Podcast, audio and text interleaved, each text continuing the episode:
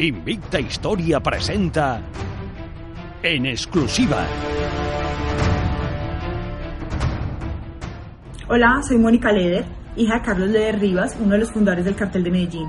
Les cuento que estaré próximamente en Invicta Historias de John Wolf, donde hablaremos un poco de cómo es la realidad de las familias de un gran capo y por qué de alguna manera decidí no repetir esta historia. Así que nos vemos pronto. Un abrazo. Hola, soy William Rodríguez. Fui considerado el tercer hombre al mando del cartel de Cali e hijo del fundador de esta organización criminal que dominó el mundo del narcotráfico en los años 80 y 90. Quiero invitarlos a Invicta Historia de John Wolf para toda España y sus asociados. Saludos.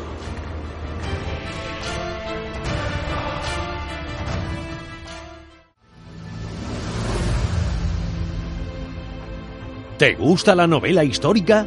¿Eres un apasionado del Código da Vinci? Entonces debes conocer Codex Magdala, la novela que está dando que hablar y que muchos comparan con la obra de Dan Brown, basada en documentos y lugares reales, demonios, la ley judía, Reims les Chateau, la Catedral de Jaén, los Caballeros Templarios y un obispo insepulto. Se dan la mano para crear Codex Magdala, escrita por John Wolf. Adéntrate en Codex Magdala y juzga después. Ya disponible en codexmagdala.es y en Amazon. Si te apasiona el mundo del misterio y la historia, no puedes dejar de lado la revista Fenómena.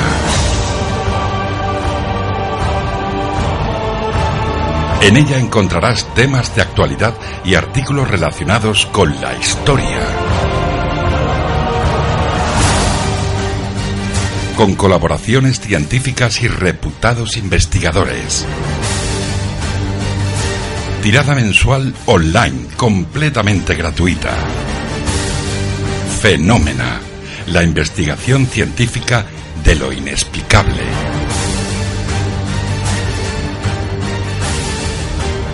Visita Fenómena en fenómena-es.com y síguenos en redes sociales.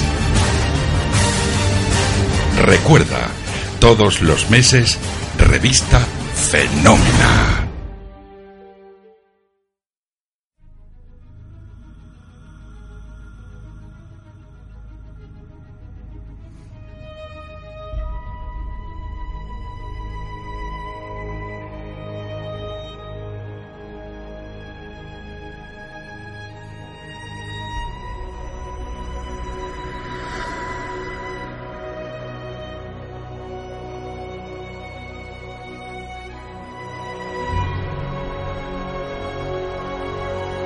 ¿Están preparados?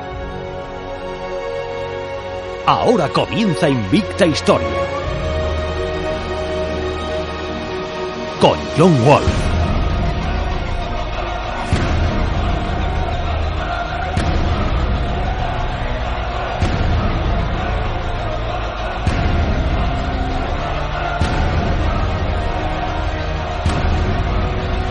Visita invictahistoria.es.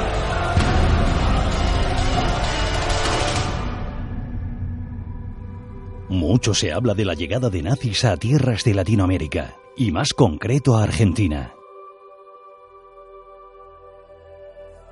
Allí se acomodaron líderes nazis muy famosos, los cuales fueron capturados unos y desaparecidos finalmente otros. Pero lo que muchas veces desconocemos es que España, nuestra patria, fue el lugar elegido por muchos importantes nazis para escapar del cerco aliado y la justicia. España fue el punto de salida y llegada de médicos de los campos de exterminio, jerarcas nazis poco conocidos y mucho más. De la mano de Wayne Jamieson, importante investigador español, viajaremos al pasado para descubrir unas historias que nos dejarán con la sangre helada.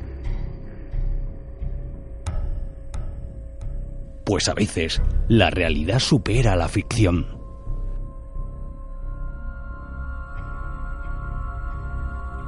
Bienvenidos a Nazis en España. en Invicta Historia. Con John Wolf.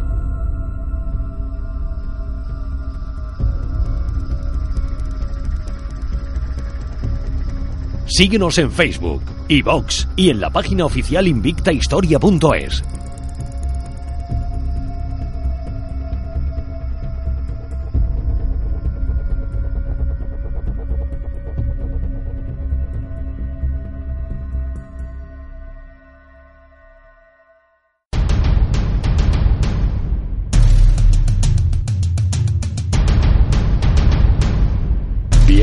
Bienvenidos a Nazis en España, en Invicta Historia, con John Wolf.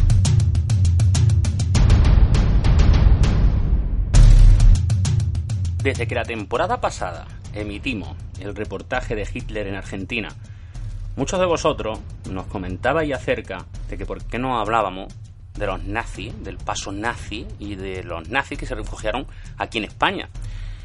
Fue, me imagino, a raíz del documental que salió en D-Max acerca de, esa escapada posible, ¿no? De, Hitler, del búnker, que también Abel Basti nos comentaba en su día, de la posibilidad, ¿no? De que eh, Franco proporcionara lo que era una vía de escape a esos nazis que huían de Alemania, pasando sobre todo por la parte, digamos, norte de España, lo que se conoce también como, como ruta de las ratas, ¿verdad? Que tocaba todo lo que es País Vasco, Asturias, hasta Galicia. Supuestamente allí era donde se embarcaban en submarinos y abandonaban territorio europeo para ir sobre todo a Latinoamérica. Pero lo que no podía imaginar, o no tenía conocimiento en ese momento, era de que incluso había nazis muy importantes refugiados aquí en España. Y fue, pues gracias a Wayne Jameson, nuestro invitado de hoy, que supe un poco más del tema y dije, wow, aquí hay mucha tela que cortar. Así que no vamos a enrollarnos mucho en la entrada, vamos a hablar directamente con Wayne Jameson, un gran investigador del tema nazi aquí en España, y también vamos a hablar de su próxima obra, El Doctor Pirata. Os vaya a quedar alucinado. Comenzamos con Nazi en España.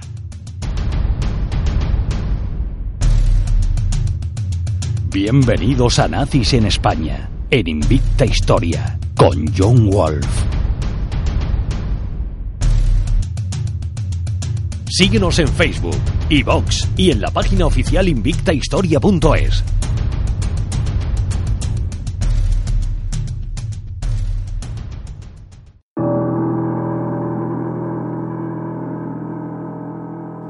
Bienvenidos a Nazis en España, en Invicta Historia, con John Wolf.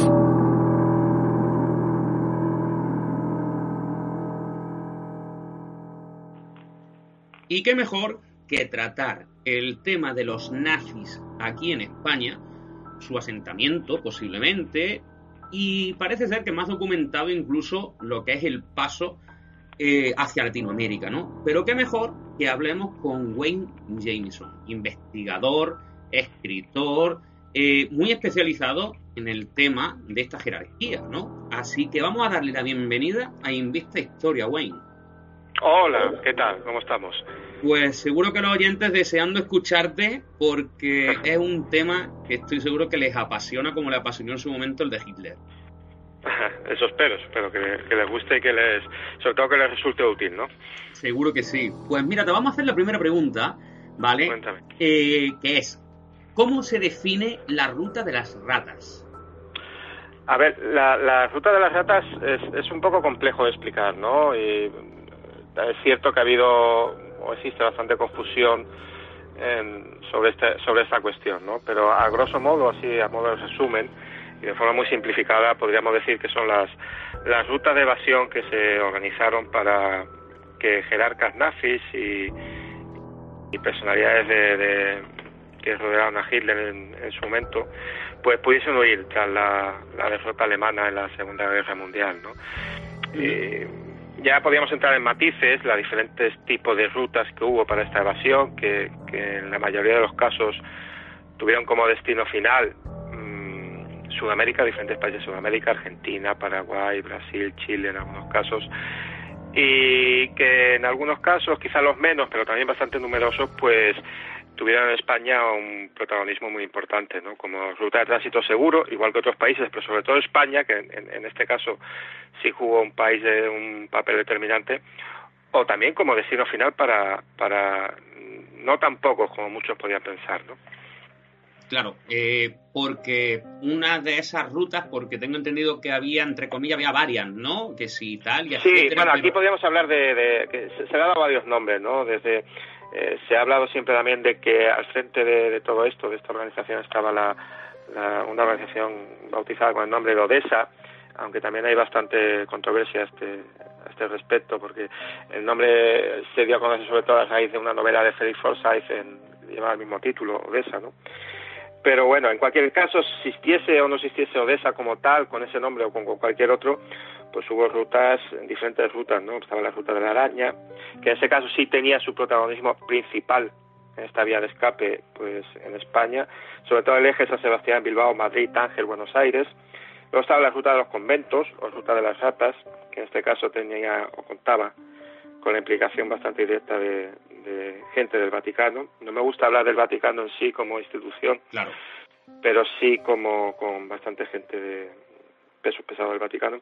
Y estaba la Ruta de la Libertad. Esta es todavía quizá más conflictiva porque esta ruta de la libertad de haber existido como, como existe documentación que, que así lo señala pues podía haber contado pues con la implicación directa de la, de la inteligencia americana estadounidense en este caso no Claro, porque eh, se sabe que muchos jerarcas nazis, o científicos, mejor dicho, nazis, fueron acogidos, vamos, con hasta casi, entre comillas, con honores, ¿no? Por el tema de Estados Unidos. Sí, bueno, pero no solo Estados Unidos, ¿eh? O sea, que aquí nos encontramos también con... Eh, eh, tiene su lógica, ¿no? O sea, los, los alemanes, los nazis, los, los alemanes eran los número uno en, en bastantes materias, sobre todo en materia científica, ¿no? Entonces, cuando se produce la derrota del eje de los alemanes, pues conseguir ese conocimiento, esa mano de obra cualificada, pues era bastante bastante atractivo para, para muchos países, ¿no?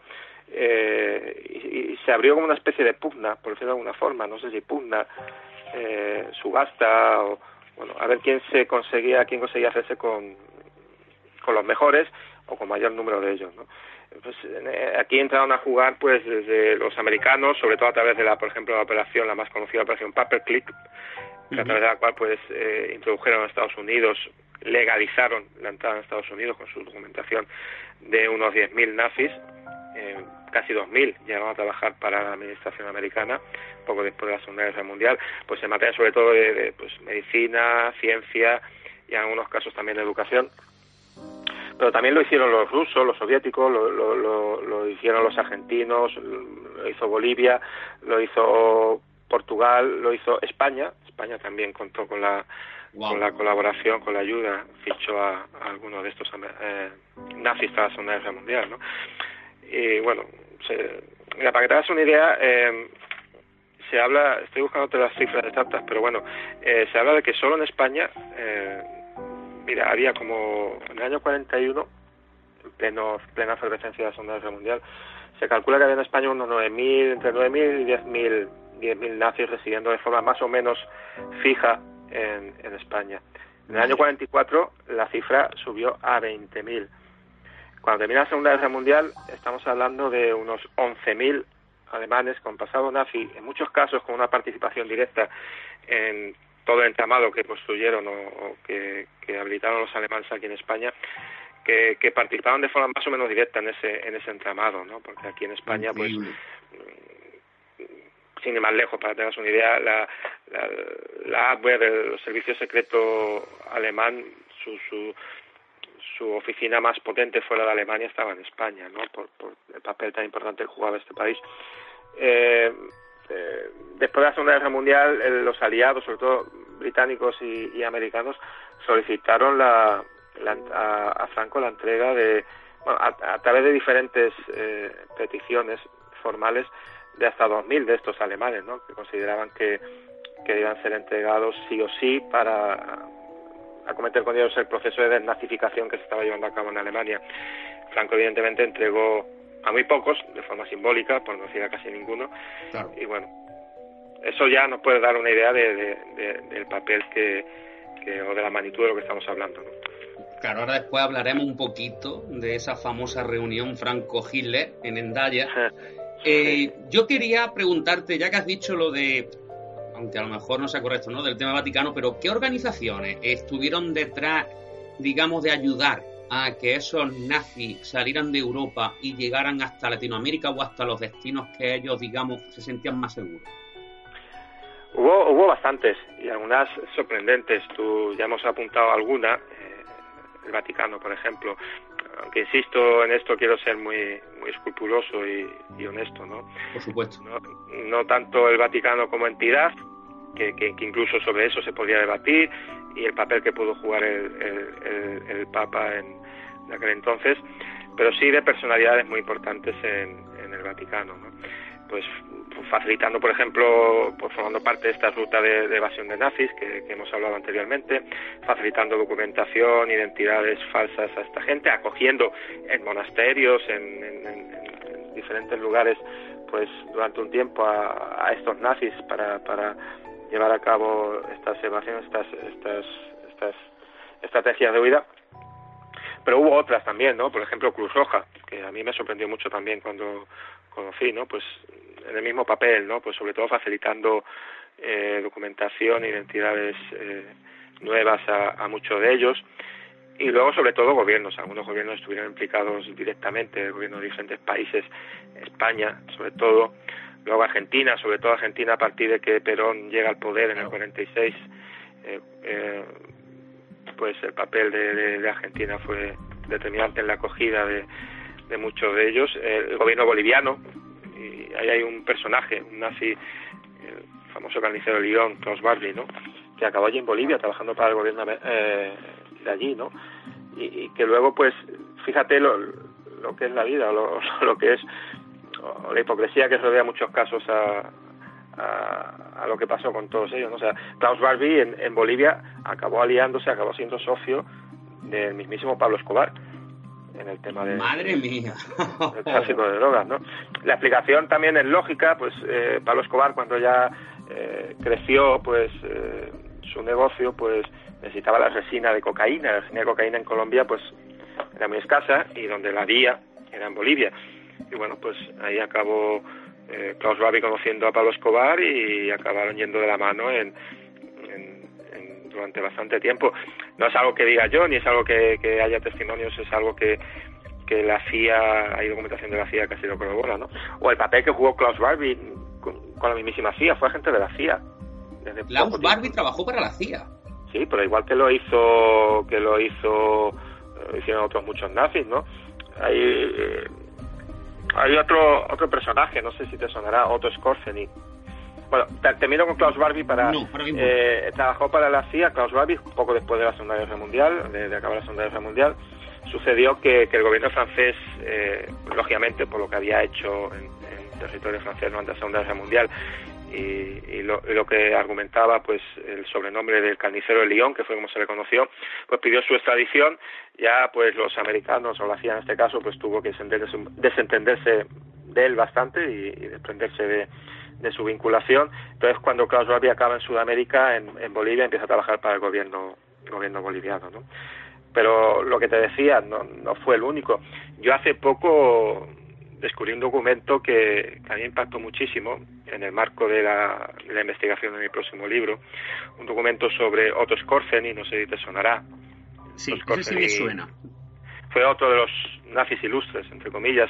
Es el que se sitúa al frente de, de Odessa, fue jefe de los servicios especiales de, Hitler, eh, el que liberó a Mussolini, el que protagonizó buena parte de las operaciones especiales más, más arriesgadas de, los nazis, sobre todo en el último tramo de la Segunda Guerra Mundial, estaba considerado como un héroe, poco menos que para, para el nazismo, y, Hitler llegó a decir en alguna ocasión que si hubiese tenido un hijo le hubiese gustado que hubiese sido como, como otro Bueno, pues este señor después de una rocambolesca situación, que, fue detenido por los americanos, ingresado en un campo para, en Alemania para un proceso de desnazificación, pues acaba saliendo de ese campo y, y con la ayuda, parece ser que de los propios americanos, y acaba viniendo a España. ¿no? Y, y, aquí vivió en España pues hasta su muerte en los años 70, ya hasta los años 70. Primero con una identidad falsa, pero después tranquilamente con su nombre real, de Otto Scorseni. Bueno, y este documento que yo descubrí hace poco, pues demuestra que al menos en el año 50, ojo, estoy hablando del año 50, muy poco tiempo después de acabar la Segunda Guerra Mundial, Otto Scorseni ya era informante de la CIA. En, este caso, les informó directamente a la CIA de una reunión que, que celebraron don Juan y Franco en, en Madrid, pues en el marco de, de, de esas relaciones tormentosas que mantuvieron el, el monarca o el miembro de la Casa Real con, con el caudillo, ¿no? Y bueno, no deja de sorprender, ¿no? O sea, hace no muchos años se descubrió, se demostró que, que había trabajado para el Mossad, también puede llamar mucho la atención. Para el propio Mossad, o sea, para los propios israelíes. Sí, sí, eh, bueno, Scorseni, como otros muchos, eh, trabajaba eh, para el mejor, el mejor postor, ¿no? O sea, donde pudiese obtener más beneficio, pues ahí solía estar él. Y, y, bueno, y ahora pues este documento que te digo hace poco de la CIA, eh, ese informe de Otto Scorseni, pues que lo sitúan como informante del de Servicio Secreto Americano, ya te digo, en el año 50. Muy pronto. Muy, Increíble. Poco eh, después de la Segunda Guerra Mundial. Claro, eh, lo que comentabas del tema de monasterios me ha venido a la mente un, una serie de documentales que vi hace, hace relativamente poco, ¿no? En Dima de este ex agente de la CIA que seguía la desclasificación de, documentos precisamente de la CIA, del FBI, etcétera, que hablaban de la posibilidad de que Hitler hubiera sobrevivido al, a ese asedio en el búnker, ¿no? No se hubiera suicidado. Y entre otros sitios, ¿vale? Porque mm, todos son hipótesis, vamos a decirlo así, hubiera precisamente utilizado esa ruta de monasterios pasando por Galicia e incluso por el Pazo de Meirá, entraban dentro. ¿Realmente, Wayne, eh, crees que hay fundamento para pensar que mm, en un momento dado tuvimos, si es verdad que sobrevivió al búnker, tuvimos a Hitler paseando después de la guerra por, por esos monasterios gallegos? ¿Crees que puede haber veracidad en eso? Mira, yo, creo que aquí, eh, en el mismo ejercicio de rigurosidad y honestidad que, que te comentaba antes, creo que hay que distinguir varias cosas, diferentes cuestiones en esta cuestión, en esta pregunta que me haces, que me parece muy interesante y de hecho fue es el argumento central de una novela que yo publiqué hace creo fue dos años, La sombra del Führer, y que se centra o juega un poco a especular sobre lo que pudo haber pasado realmente con Hitler y pone sobre la mesa pues toda la información, documentación que he encontrado mm, que pone en duda esa versión oficial sobre la muerte de Hitler y bueno, eso me sirve pues para construir una trama de ficción que, que, y como argumento pues para poner sobre la mesa toda esta información que te digo, ¿no? Yo distinguiría aquí, eh, yo no sé si Hitler murió o no murió en el búnker. Eh, yo opino que, que, que pudo ser una gran farsa, mm, pero no tengo las pruebas. Yo creo que no existen esas pruebas tampoco. Eh, dicen que había unos documentos, no sé, vamos, yo te pregunto desde la ignorancia, ¿eh? De un plan de vuelo, no, sé, si son reales o falsos, no sé. Claro, voy, voy a ello. El, eh, lo que sí sostengo, y de eso no me cabe la más mínima duda, es que la fuga de Hitler eh, fue posible, técnicamente posible, materialmente posible. Eh, que existen elementos que ponen, y muchos, y más de uno, y con bastante contundencia que pone en duda la versión oficial sobre la muerte de Hitler, esa que recuerdo para quien no lo sepa, que, que dice que el 30 de abril del 45 Hitler y su ya supuestamente entonces esposa Eva Braun se suicidaron en el búnker de la Cancillería de Berlín, pues ingiriendo, ingiriendo veneno, pues que esa versión oficial, pues la verdad es que hace aguas, ¿vale? Eh, quizá lo más llamativo, lo más sencillo es que nunca de explicar es que nunca se encontraron los cuerpos, que los restos mm, de los supuestos cadáveres de ambos que se defendían que era tal, eh, que eran básicamente un, cráneo que acabaron en Moscú y que no hace muchos años, pues una prueba de ADN en una universidad, universidad americana demostraron que no correspondían no solo no a Hitler, sino ni siquiera a un hombre, sino a una mujer, y que no correspondería en ningún caso a Eva Braun. Pero bueno, mm, técnicamente fue posible la, la, la, la huida de Hitler de, del búnker de la Cancillería y haber simulado su muerte, como de hecho sucedió, huyeron del búnker de la Cancillería de Berlín bastantes jerarcas, de bastantes pesos pesados que había allí entonces, ¿no? Hasta, pues, estoy hablando hasta pocas horas, pocas horas antes del supuesto suicidio de, de, del Führer, ¿no? Y por qué no, uno de ellos pudo ser él, ¿no? Eh, en caso de que esto hubiese sido así, y no entro en más detalles que, que me hagan pensar que, pudo serlo, si esto uh, hubiese sido así, lo más lógico de pensar es que eh, es que acabase en España que el destino final, como muchos han sostenido, eh, fuese Argentina, la Patagonia, una región de Argentina, la Patagonia, eh, que pasase por España, ¿no? Eh, de hecho, hay documentos de la CIA, y bastantes, y, se pueden contar por docenas, que investiga o que hablan sobre investigaciones sobre el paradero de Hitler mucho tiempo después del año 45. Esto como mínimo hace pensar que muy claro no debían tener que hubiese muerto si estaban mm, siguiendo su, su rastro, intentando verificar si realmente había muerto. ¿no?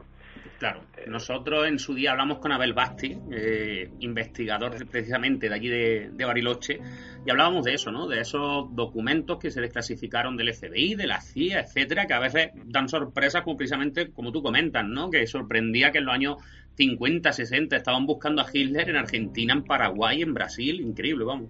Y también en España, ¿eh? También en España. Ah, pues eso yo no recuerdo eh, que lo dijera, ¿no? Eh, eh, Abel Basti, precisamente, una de las de sus teorías apuntan a un vuelo que, que habría llegado a Barcelona pocas semanas después. Yo no, ahora te hablo de memoria, no sé si finales de mayo, principios de, de junio del 45, un vuelo a Barcelona Mm, del que incluso pues publica en algunos de sus libros, por ejemplo el estilo de Hitler, eh, pues la tripulación que estaba prevista que, que, volase en ese avión que llegó a Barcelona, y entre ellos figuraban pues Adolf Hitler y Eva Braun. ¿no? También es cierto que figuraban Goebbels y su familia, mm, lo que hace pensar que quizá si esto fuese así, el suicidio de Goebbels, su mujer y, y el asesinato de sus seis hijos que de eso sí que creo que no cabe ninguna duda. Sí, pues, además. Se había llevado a cabo o se había decidido, pues muy a última hora. ¿no? Claro, de hecho, para los oyentes que no lo sepan, el, vamos, el suicidio de Goebbels y su mujer es, vamos, es una sangre increíble. envenenaron a sus seis hijos, si no me equivoco, que todos empezaban su nombre por H, en honor a Hitler. Todos en honor a Hitler, sí. Exacto, y porque preferían eh, morir. lo que es, eh, quien metió las ampollas de cianuro en la boca de los, de los niños fue fue Magda, ¿no? La, la, esposa de Goebbels, eh, una ferviente admiradora, incluso yo, eh, se ha sabido que, que estuvo, que llegó a estar enamorada, muy enamorada de Hitler. La esposa de Goebbels fue la que introdujo la, las, ampollas de cianuro en la boca de sus hijos, se les hizo masticarlas, ¿no? O sea, Mucha tremendo, fría, tremendo ese final. Tremendo ese final. Pues bueno, a, a, lo que te decía, si, si, si, pues, si sales, si huyes de Berlín y quieres acabar en Argentina, la zona de tránsito más seguro que había, la más lógica de tomar, evidentemente, era España. Y, y ahí, pues, bueno, esa ruta de los monasterios, que, bueno, que tenía su, su línea principal pues por el norte de España, pues por Cantábrico, hasta llegar a Galicia, que, simplemente eran pues, monasterios donde que, acogían a, pues, a estos jerarcas durante el tiempo que fuese necesario para que después pudiesen continuar con total seguridad esa, esa ruta de evasión pues sí, lo lógico es que de haber sido, pues Hitler hubiese pasado por ahí, ¿no? Hay otra posibilidad que habla de, haber cogido un submarino a Noruega, o sea, haber llegado a Noruega y de ahí haber cogido un submarino a, Sudamérica, que hubiese pasado en este caso por las Canarias. Bueno, también hay quien comenta la posibilidad de que hubiese pasado por Cádiz y que hubiese cogido un submarino en Cádiz. Bueno. Las muchas teorías. Sí, teorías. En este caso no hay más que eso, que teorías. Y bueno, la lógica, ¿no? A veces te invita a pensar eso, que si de verdad Hitler no se suicidó y huyó del, del búnker, por lo lógico que hubiese pasado por aquí, por España. Eh, para ir terminando el tema Hitler y centrarnos en otros nazis, porque mm, como tú decías antes, ¿no? Y había muchísimos otros que llegaron y, y buscaron refugio aquí, pero ya para terminar el tema Hitler, eh, ¿cómo se desarrolló esa famosa reunión entre Franco y Hitler en Endaya, en ese tren? Eso fue en octubre del 40, eh, recalco la, fecha porque tiene su importancia. Eh, teoría esa, esa reunión estaba encaminada a lo que buscaba, en este caso Hitler, era la, implicación directa de, de Franco en la Segunda Guerra Mundial. Eh, quizás eso sea lo más genérico, pero había una cuestión concreta que, que Hitler estaba buscando, que era la, la, la participación de España en una operación concreta que, que, la práctica implicaba eso, ¿no? La, la, la, implicación de o que España entrase en la Segunda Guerra Mundial, que era la cometida de la conocida como Operación Félix. La Operación Félix era la, operación que se, que se, que se organizó hasta el más mínimo detalle eh, para la invasión, la conquista de Gibraltar. Gibraltar pues, tenía una posición, igual que, hoy en día, mantenía una, una posición estratégica determinante. Ambos bandos, o los miembros de, ambos bandos, sabían que en controlase Gibraltar eh, tenía mucho ganado en el conflicto bélico pues porque era la puerta de acceso al, al Mediterráneo, porque era el trampolín de, de, también de acceso al norte de África en este caso, con todo lo que ello suponía. Y bueno, y Hitler tenía muy claro, le convencieron de que la invasión de Gibraltar podía podía acabar cerrando el frente británico que le quedaba y poder dedicar todas sus fuerzas al, al otro frente, al frente oriental, sin tener que mirar atrás. Eh, ya te digo, estaba todo ideado, planeado hasta el último detalle, incluso unos ensayos generales en, Francia. Su, pero hacía falta la implicación de España, ¿no? Una implicación directa, porque Hitler aquello de entrar por el por el norte, por Francia y cruzar España para para acometer el ataque, pues no, no, no, no, lo resultaba, no, no lo veía porque no, no iba a llegar a buen puerto, ¿no? Entonces, bueno, se iban a usar, usar unos nidos de ametralladora que se llaman unos búnkeres, unos eh, que había en la, en la zona de, en la línea de costa, de la zona de estrecho. Eh, y bueno, y lo que buscaba Hitler era la, el sí, que ya estaba previamente pactado con a través de Serrano Suñer eh, de España a, a esa operación. Franco, como había hecho antes y como siguió haciendo después, pues dio largas en. De ahí el enfado con el que Hitler se, se fue de, aquella reunión. Lo siguió intentando, de hecho le puso fecha incluso a la, a la operación Félix, el 11 de enero del 41, uh -huh. y, pero y celebró incluso una otra reunión con Serrano Suñer en diciembre del 40, en la que le dijo, mira, haced lo que queráis, pero nosotros vamos a, a llevar a cabo la, la invasión con o sin vuestra ayuda. Las largas de, de de Franco hicieron que Chile fuese demorando la, la decisión y bueno, hasta que ya acabó mirando al, al otro frente, al frente oriental y, y, bueno, con la idea de posponer, porque él pensaba que, la invasión de Rusia iba a durar unas semanas, pues bueno, luego retomar lo de, lo de Gibraltar, pues bueno, lo de Rusia se complicó, como todos sabemos, y, y lo que fue un retraso de lo de Gibraltar, pues acabó siendo pues no se llevó a cabo, ¿no? Aquello permitió que en el 42 se llevase a cabo la operación Torch, la operación Antorcha, en la que los aliados, a través de Gibraltar precisamente, donde ubicaron su base de operaciones, eh, se hiciesen con el norte de África, con lo que aquello implicó a su vez, ¿no? Que después entrarían a, Europa por, por Italia y bueno, y ya la, la Segunda Guerra Mundial tomó tomó otro cariz, ¿no? Pero bueno, el propio Hitler, poco antes de, de abril del 45, reconocería eh, que su gran error quizás fuese precisamente no haber llevado a cabo la operación Félix, la invasión de Gibraltar. Hermann Goering, uno de sus lugartenientes, el jefe de la Luftwaffe, en los juicios, en las entrevistas previas a los juicios de Nuremberg, pues reconoció, dijo lo mismo, ¿no? que su gran, gran error de los nazis fue no haber llevado a cabo la, la operación Félix y que de haberlo hecho, pues estaban convencidos, y yo también lo creo, que la Segunda Guerra Mundial hubiese tenido un desarrollo bastante diferente. ¿no? A lo mejor indirectamente es algo que sí que, que, que agradecerle a Franco, ¿no? Que, que le diera larga y que no, fructif no fructificara pues sí, esas, sí. esas, negociaciones. Hay, hay, hay, quien defiende que pues, aprovecha para decir que fue una jugada maestra de Franco, que fue pues una decisión valiente. Yo creo que más que todo eso, que quizá sí pudo haber algo de, de, de eso, es que bueno España ten en cuenta que acaba de salir de una guerra civil eh, España era un país en el que se pasaba hambre, en el que había todavía eh, era un país totalmente roto, el ejército estaba reducido casi a la práctica eh, inexistencia y, y, en esas circunstancias entrar en un conflicto bélico, entrar en una guerra como era la Segunda Guerra Mundial y tal como se estaba desarrollando en aquel momento era era poco una menos locura. una locura. También es cierto que, que Franco le debía muchos favores a Hitler, a los nazis, por la ayuda que había recibido en, en la guerra civil. Claro, sin, sin ayuda alemana, seguro, segurísimo que, que, los nacionales o que, que Franco no, no hubiese ganado la guerra civil, ¿no? Había otros intereses también, ahí estaba el tema del wolframio, el interés que tenían los alemanes en el wolframio que había en España para la industria armamentística.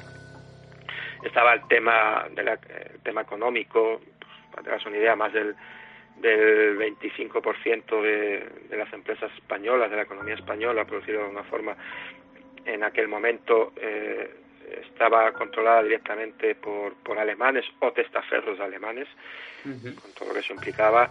Y bueno, había una afinidad, sobre todo ese sector falangista de, del franquismo, eh, muy importante hacia, hacia los nazis. Invicta Historia presenta en exclusiva. Hola, soy Mónica Leder hija de Carlos Leder Rivas, uno de los fundadores del cartel de Medellín. Les cuento que estaré próximamente en Invicta Historias de John Wolf, donde hablaremos un poco de cómo es la realidad de las familias de un gran capo y por qué de alguna manera decidí no repetir esta historia. Así que nos vemos pronto. Un abrazo. Hola, soy William Rodríguez. Fui considerado el tercer hombre al mando del cartel de Cali e hijo del fundador de esta organización criminal que dominó el mundo del narcotráfico en los años 80 y 90 Quiero invitarlos a Invicta Historia de John Wolf para toda España y sus asociados. Saludos.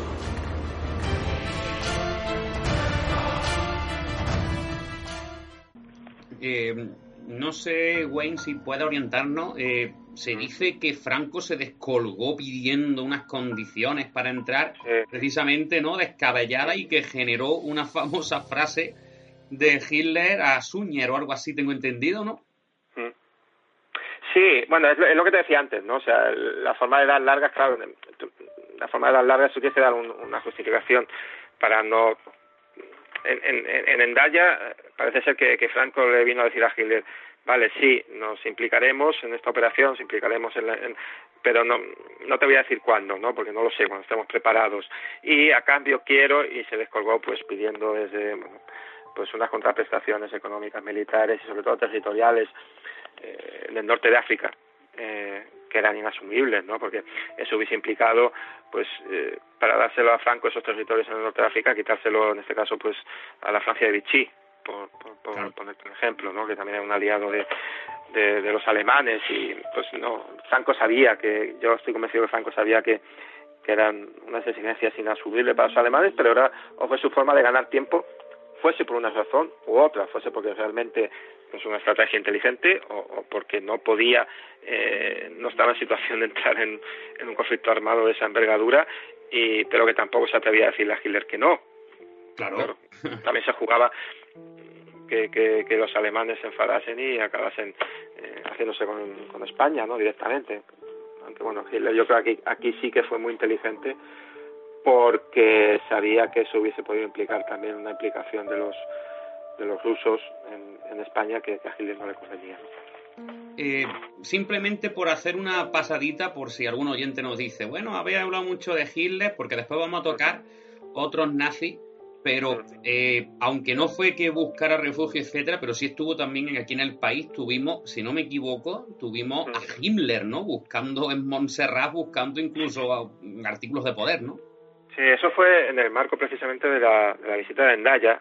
Eh, Himmler eh, vino ya unos días antes de, que llegase Hitler, pues con la excusa de, preparar todo el tema de seguridad de esa visita y un poco de, del contenido de la misma, de lo que se iba a tratar en la misma, y aprovechó pues para hacer visitas por diferentes sitios, en Madrid, en, en donde estuvo, pues también en Barcelona.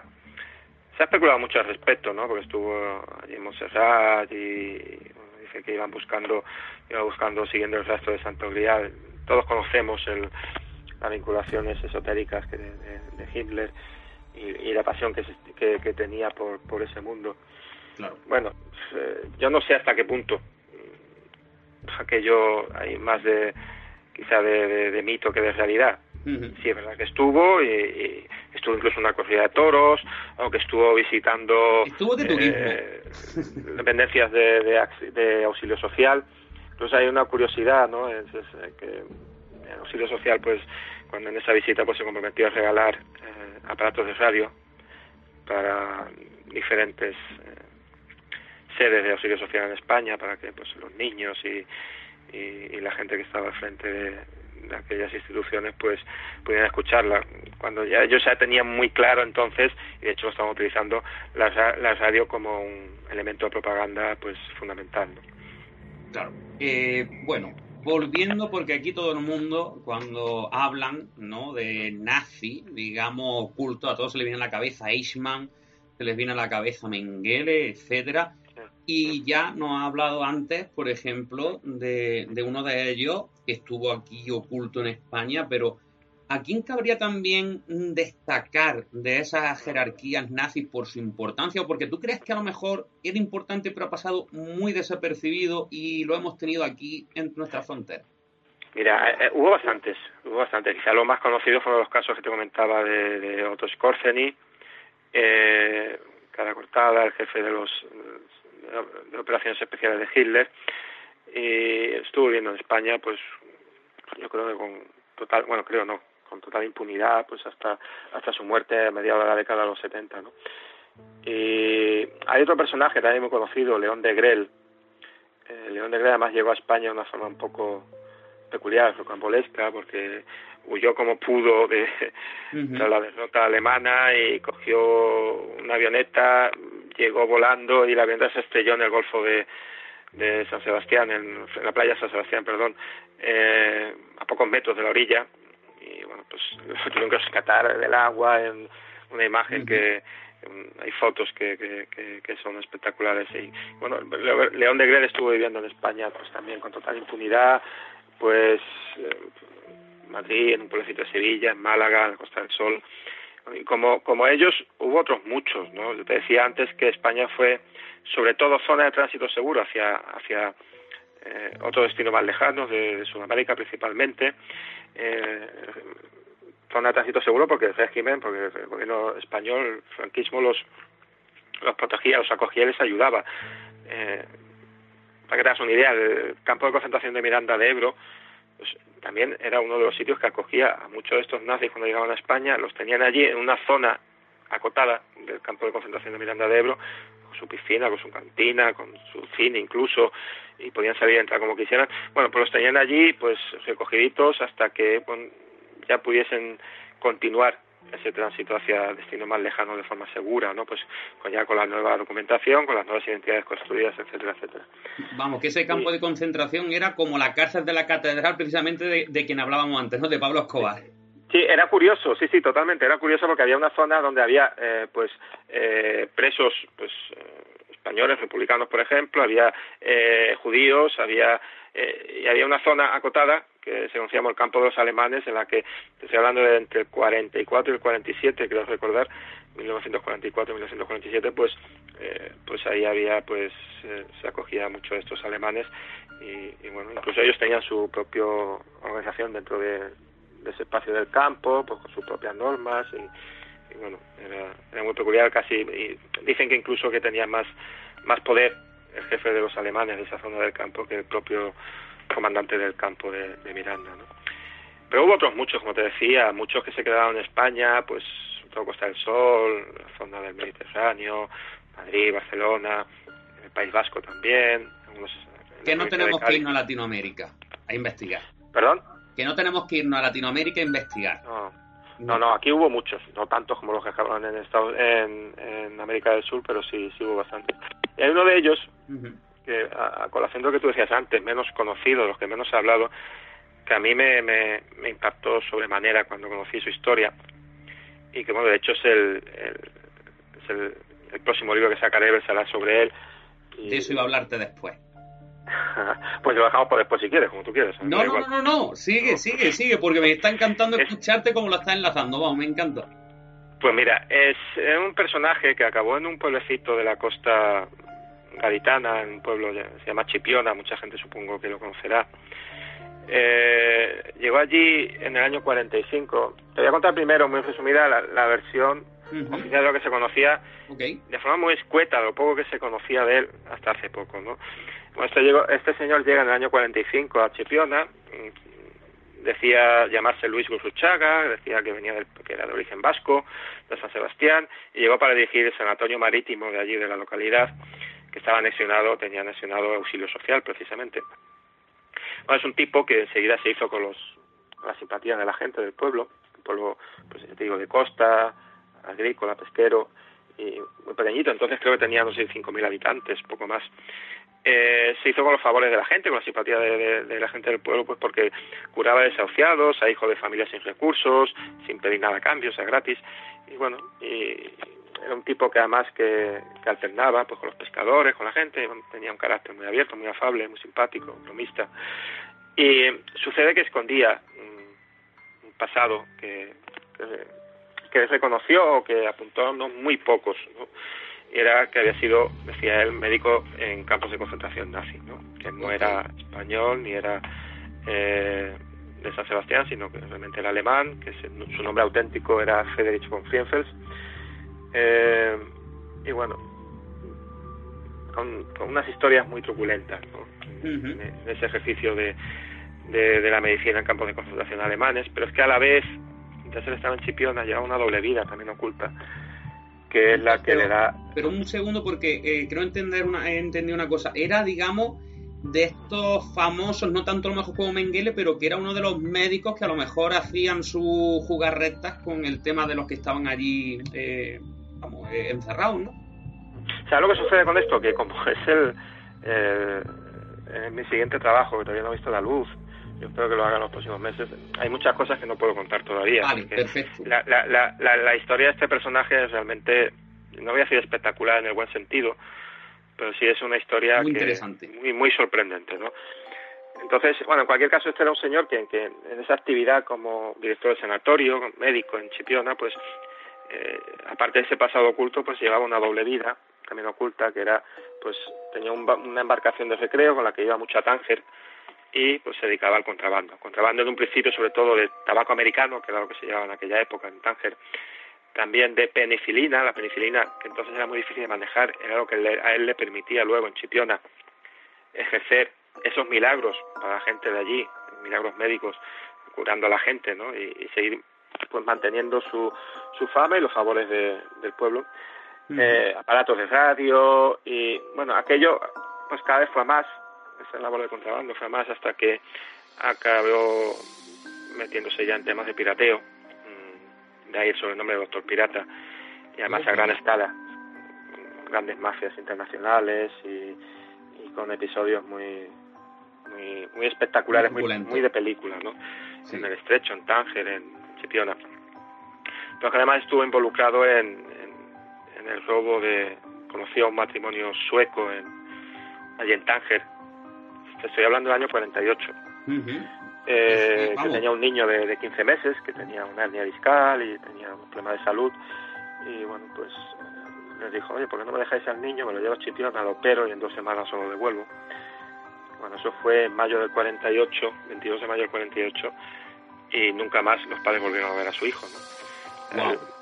volvieron eh, él volvía bueno estuvo unos meses sin aparecer por Tángeros y el, empezó dando largas, empezó dando largas, excusas, eh, bueno, tu, hijo está bien, no, lo he traído porque está malo, bueno, así fue dando largas hasta que ya en diciembre, pues diez meses, no, ocho, nueve meses después, les acaba diciendo, no, vuestro hijo murió, ¿no? murió a los pocos días de llegar a Chipiona, pues imagínate la, la, situación para los padres, lo, la que montaron y llegó incluso a montar, a, enseñar una foto del cadáver del niño y los padres dijeron, en primer momento, este no es nuestro hijo, ¿no? O sea, los padres no tuvieron certeza de si realmente murió o no. ¿Perdón? Que los padres no tuvieron certeza de si realmente falleció o no. y, no, y lo más, lo más llamativo de, lo más impactante para mí de este tema es que mm, la madre sigue viva hoy en día, vive en Suecia, tiene 95 años. He podido hablar con ella, eh, evidentemente entrevistarla en más de una ocasión y ella solo repite una cosa, ¿no? se mantiene muy bien de mente, muy lúcida y ella solo repite una cosa, que es que no, no se quiere morir hasta, hasta que sepa que fue de su hijo, ¿no? Bueno, aquí hay muchas vinculaciones a este, a este tema, bueno, las, las relaciones que tuvo este hombre en España, cómo estuvo protegido, con quién se movió, episodios en los que estuvo implicado en, pues, en el primer franquismo, en bueno, es una historia la de, la de este hombre que yo creo que ejemplifica muy bien pues esto que hablábamos de cómo se vivieron muchos de estos alemanes en, en España después de la Segunda Guerra Mundial, cómo mm, incluso pues llegaron a hacer, yo a decir negocio, llegaron a vivir muy bien todo esto. Y en el caso de otro pirata yo creo que elevado pues eh, eh, el interés del personaje pues trasciende mucho más a todo eso pues porque para mí yo creo que eh, es el mejor ejemplo de pues de lo que podría hablarse de la dualidad del ser humano, ¿no? Yo creo que eh, el bien y el mal, esa delgada línea que a veces separa el bien del mal, incluso la verdad de mentira muchas veces, ¿no? Y, como una persona es capaz, pues, de, hacer el bien y de hacer el mal también, de cómo es capaz de ser bueno y de ser malo, de cesar bondad y maldad en una misma persona. Porque este, este, esta persona, además de curar a gente desahuciada aquí en Chipiona, pues por ejemplo en el famoso la famosa explosión del polvorín de Cádiz en el 47 agosto del 47 en el que murieron casi 200 personas en, a causa de esa explosión pues este hombre pues fue capaz de ir allí y con su maletín de médico y, y salvar muchas vidas no estuvo durante casi tres días pues sin, sin volver a Chipiona pues en Cádiz pues atendiendo a, a heridos y, y curándolos y, y bueno hizo por lo menos una buena obra, vamos a decirlo. Sí, más de una y, y bueno, o sea, es, es, yo creo que es uno de los seres más malignos que me he podido encontrar, y, pero a la vez también fue capaz de... Y bueno, el final de su vida, el final de, de, de su historia es sorprendente también, cómo acabó, que fue de él. Y, y Lo descubrirán que... en el libro. ¿Perdón? Claro. Lo descubrirán en el libro. Así que eh, estaremos atentos para cuando eso pase, colocar enlaces por todos lados, sobre todo por la, por la sección de este programa, porque seguro que los oyentes estarán deseando saber más. Por lo menos yo me he quedado con lo de Doctor Pirata, me he quedado, vamos, blanco. Sí, sí puedo avanzar que, que no, no, no fue alemán, eh, pero sí fue nazi, que la investigación ha durado más de dos años, que ha sido la más compleja en, más de 25 años de profesión periodística que, que tengo a mis espaldas, con muchísima diferencia, ha sido la más compleja porque la línea de investigación que seguía eh, tirando la identidad de Luis Gusuchaga primero, de von y después, solo me llevaban a callejones sin salida, eh, llegó a ser una situación desesperante, porque era como, como el anzuelo que, picas y que, que vas tirando, vas tirando y luego te das cuenta de que no, de que no, no has picado nada, ¿no? No, has conseguido nada. Así una vez y otra vez y otra vez hasta que consigo dar con la identidad auténtica de este hombre, que, que, fue pues, fruto de, no solo yo creo que de la suerte y de la persistencia, ambas cosas, pero bueno, sí me llevó también a, a para que te hagas una idea, este hombre usó que yo tenga documentadas, documentadas hasta ocho identidades diferentes. Tú imagínate lo que es tirar de alguien sobre el que no existe bibliografía, de alguien sobre el que nunca se haya investigado ni estudiado, y tirando de pistas falsas una y otra vez, identidades que no, que no eran la suya auténtica, pues ha sido un trabajo muy complejo, ¿no? Pero al final, bueno, creo claro. que he podido recomponer el, el puzzle. El puzzle tan complejo que, que ha sido su vida. Y para finalizar, Wayne, eh, ¿qué vestigios nos quedan hoy en día aquí en España de, digamos, de, esas bases o, esas edificaciones nazi, etcétera? Mm. Hay, hay, hay vestigios físicos hay pocos. Eh, hay, pues, hay, se sabe, por ejemplo, que, que durante la Segunda Guerra Mundial, está documentado, pues, los, los nazis utilizaron tres puertos españoles como bases para base de suministros permanentes para sus submarinos, sobre todo en ese tránsito mmm, hacia, hacia la zona de estrecho, fue una zona especialmente caliente en aquellos años que fueron, estuvo, estaba Galicia, estaba Cádiz y estaba también las Canarias, eh, son los puertos que hoy todo el mundo conoce que, que siguen siguen existiendo, evidentemente con otros, con otros fines. Pero bueno, allí en la Segunda Guerra Mundial los nazis paraban, se, o sea, los submarinos paraban, submarinos alemanes paraban, se les suministraba combustible, también víveres, en algunos casos medicinas también, e incluso si había alguna miembro de la tripulación que estaba herido, pues lo sacaban, lo, lo atendían y luego cuando volvía el submarino pues lo volvían a poner. Eh, hay vestigios también en, sí que hay lugares muy emblemáticos donde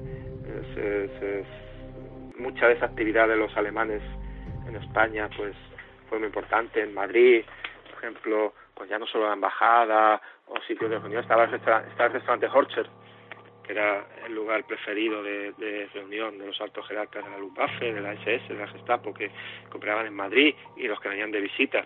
Pues el restaurante, el Horcher, sigue existiendo en Madrid, igual que otros que, los que también visitaban con cierta frecuencia. El el hotel Reina Cristina en, en Algeciras, en, ese, en esa batalla tan silenciosa y tan oscura que, se libró en la zona del campo de Gibraltar, el Hotel Reina Cristina, por su ubicación, entonces no estaba construido el puerto de, de, Algeciras, enfrente del Peñón, con lo que eso permitía de control no solo de lo que pasaba en Gibraltar o del movimiento que pudiese haber aéreo y marítimo en Gibraltar, sino ese tránsito de buques y de submarinos por el estrecho, pues el Hotel Reina Cristina sigue existiendo, sigue guardando pues la famosa suite de los espías que se le conoce, porque era la que mejores vistas proporcionaba a toda esta actividad, y, uno de sus clientes más, más ilustres, entre comillas, y fue Willem Carnaris, el jefe de los servicios secretos alemanes, y que incluso desde allí pues terminó de, ultimar los detalles que después llevaría eh, semana después a, Berlín para enseñarle a Hitler de, de organización de, de la operación Félix de invasión del Peñón que he comentado anteriormente. No sé, tenemos eh, urbanizaciones, eh, zonas donde se refugian mucho estos alemanes. Aquí tenemos la playa de los alemanes en Cádiz, aunque también es cierto que hay bastante más de mito que, que de realidad sobre la masiva presencia que se creyó que hubo de esos nazis tras la Segunda Guerra Mundial. Los hubo de forma quizá individual, no de forma organizada ni de forma masiva, que los hubo, igual que los hubo en la Costa del Sol o los hubo en, el Mediterráneo. Vale, quedan... Y más allá de eso, poco más, ¿eh? de vestigios físicos, eso. Lugares. Pues, Wayne, eh, ¿para cuándo crees que los lectores mm. podrán disfrutar del libro Doctor Pirata? Mm. ¿Cuándo? Pues no lo sé, mira, el, libro está acabado. El libro está acabado, lleva unos meses acabado. Primero lo dejé, es la primera vez que lo hago, que sí que dicen que, es recomendable los escritores siempre lo hagan. Eh, me, impliqué tanto con este personaje, con esta investigación, que me, consumió tantísimo que sentí la necesidad de desprenderme de él durante, durante unos meses, ¿no? dejar reposar el manuscrito durante unos meses y para volver a retomar, darle ese último vistazo, esas últimas correcciones. por medio ha habido la, se ha producido la posibilidad, el interés por parte de una, una editorial que yo creo que es conocida por todos, no puedo decir el nombre, pero y que está en ese proceso de, la editorial pues de decisión de qué hacer con ello. ¿no? Estoy esperando porque creo que merece la pena esa respuesta pues para tomar la decisión final, si es no, pues de, cómo hacer que Doctor Pirata vea la luz, si a través de otra editorial o a través de otra fórmula, no lo sé. Pero si de mí depende, pues en los próximos meses.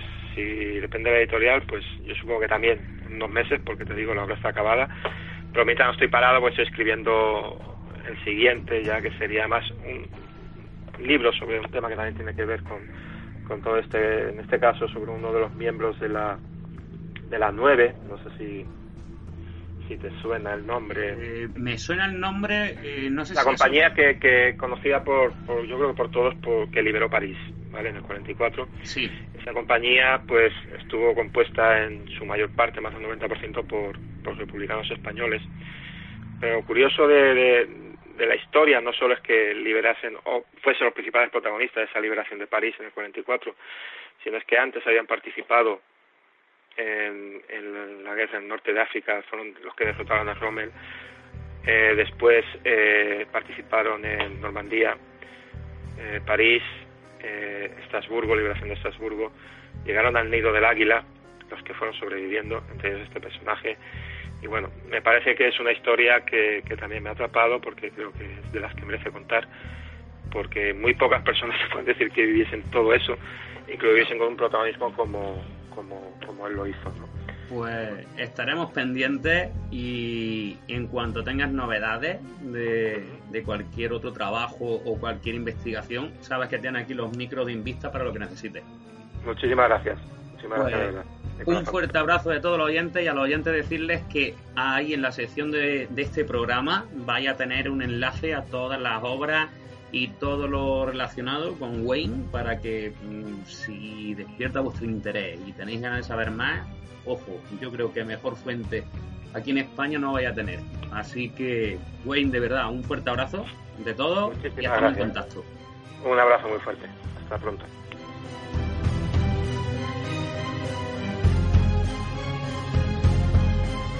Síguenos en Facebook, iVox y en la página oficial invictahistoria.es.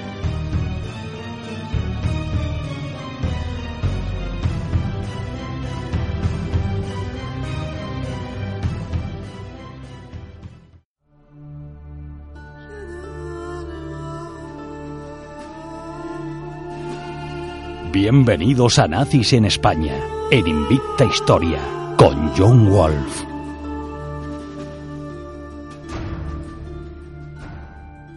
Y hasta aquí, Nazi en España. Me imagino que gracias a nuestro invitado, a Wayne, pues habremos aprendido muchísimo más acerca de, de esa parte que a lo mejor a los españoles no nos guste tanto, ¿no? Pero que forma parte de la historia. Esos campos de concentración por la parte de Teruel, Zaragoza, esa reunión Franco-Hitler, para unos, pues bueno, Hitler se desmarcó exigiendo demasiado, para otros una táctica, como piensa también Wayne. Entonces, bueno, eh, deseando conocer más en esa nueva obra de, de nuestro invitado, del tema del doctor pirata en Chipiona. Increíble, increíble, de verdad, que siempre estamos hablando que si Eichmann, que si Mengele, que si el otro, y oye, que no hay que bajarlos de, del podium ni del trono a esa gente. Pero a veces nos cegamos tanto buscando fuera de nuestras fronteras historias que no nos damos cuenta que en nuestro propio territorio y a veces incluso en Andalucía, donde se graba este programa y donde está Chipiona, donde se desarrolló todo el tema de Doctor Pirata, nos damos cuenta que tenemos esas historias que están tan olvidadas muchas veces que los propios pueblos a veces conocen y es una pena. Es una pena porque es que forma parte de nosotros. Nos guste o no nos guste. Así que agradecido a Wayne por traer ese tema aquí a Invista Historia y seguro que es la primera colaboración de muchas en el futuro. Porque si hay algo que guarda muchísimo misterio, esos son los nazis todavía, después de tantísimos años. Nos vemos la semana que viene con un tema que la verdad va a ser muy controvertido. Vamos a separar el grano de la paja del caso Alcácer con Pedro Avilés. Atento porque aquí no va a haber lugar a medias verdades. Nos vemos la semana que viene en Invista Historia. Síguenos en Facebook, iVox y en la página oficial invictahistoria.es.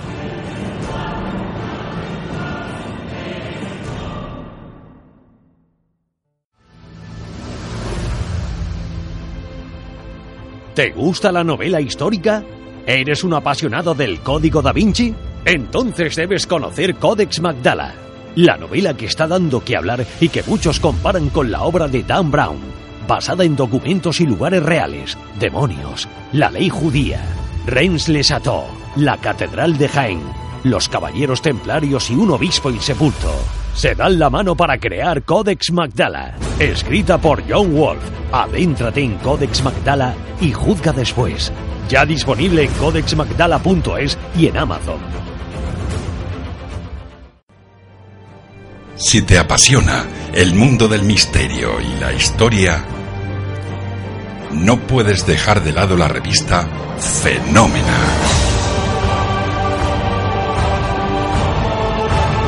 En ella encontrarás temas de actualidad y artículos relacionados con la historia. Con colaboraciones científicas y reputados investigadores. Tirada mensual online, completamente gratuita. Fenómena, la investigación científica de lo inexplicable.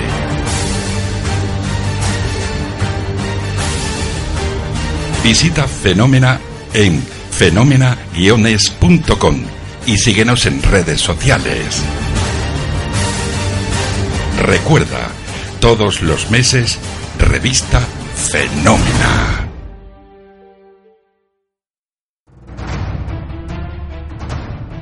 Invicta Historia presenta en exclusiva. Hola, soy Mónica Leder, hija de Carlos Leder Rivas, uno de los fundadores del cartel de Medellín. Les cuento que estaré próximamente en Invicta Historias de John Wolf, donde hablaremos un poco de cómo es la realidad de las familias de un gran capo y por qué de alguna manera decidí no repetir esta historia. Así que nos vemos pronto. Un abrazo.